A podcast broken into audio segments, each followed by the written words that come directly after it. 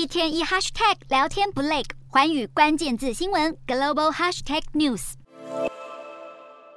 基辅市民摸黑走在路上，这是俄罗斯对乌克兰的电力设施狂轰猛攻之后街头常见的景象。不过，还有更坏的消息等着基辅市民，那就是俄罗斯不止没有打算在耶诞节前停火，更有可能在明年春天再次发动对基辅的进攻。乌克兰军方指出，俄罗斯日前的三十万征兵发挥了作用，这场战争将会变成一场长期战。冗长的战争早已让住在前线的居民家破人亡。目前，西方与俄罗斯谁也不让谁。欧盟的领袖们十五日在今年度最后的峰会上表示，明年不但要持续经援乌克兰将近六千亿台币，还要加大制裁俄罗斯的力道。而日前，德国总理肖兹提到，战争结束后可能会再和俄罗斯经济合作，一时引起热议。不过，肖兹及时重申了坚定支持乌克兰的立场。至于俄罗斯总统普丁，也没有打算要乖乖的被制裁。普丁十五日表示，俄罗斯要转向加强与亚洲、非洲等国的合作，来摆脱制裁的影响。目前就传出，虽然中国国家主席习近平这几个月来刻意与俄罗斯保持距离，但其实台面下中国正在增加俄罗斯的天然气与农产品进口。在双方都与西方交恶的情况下，俄中两国恐怕只会越越走越近。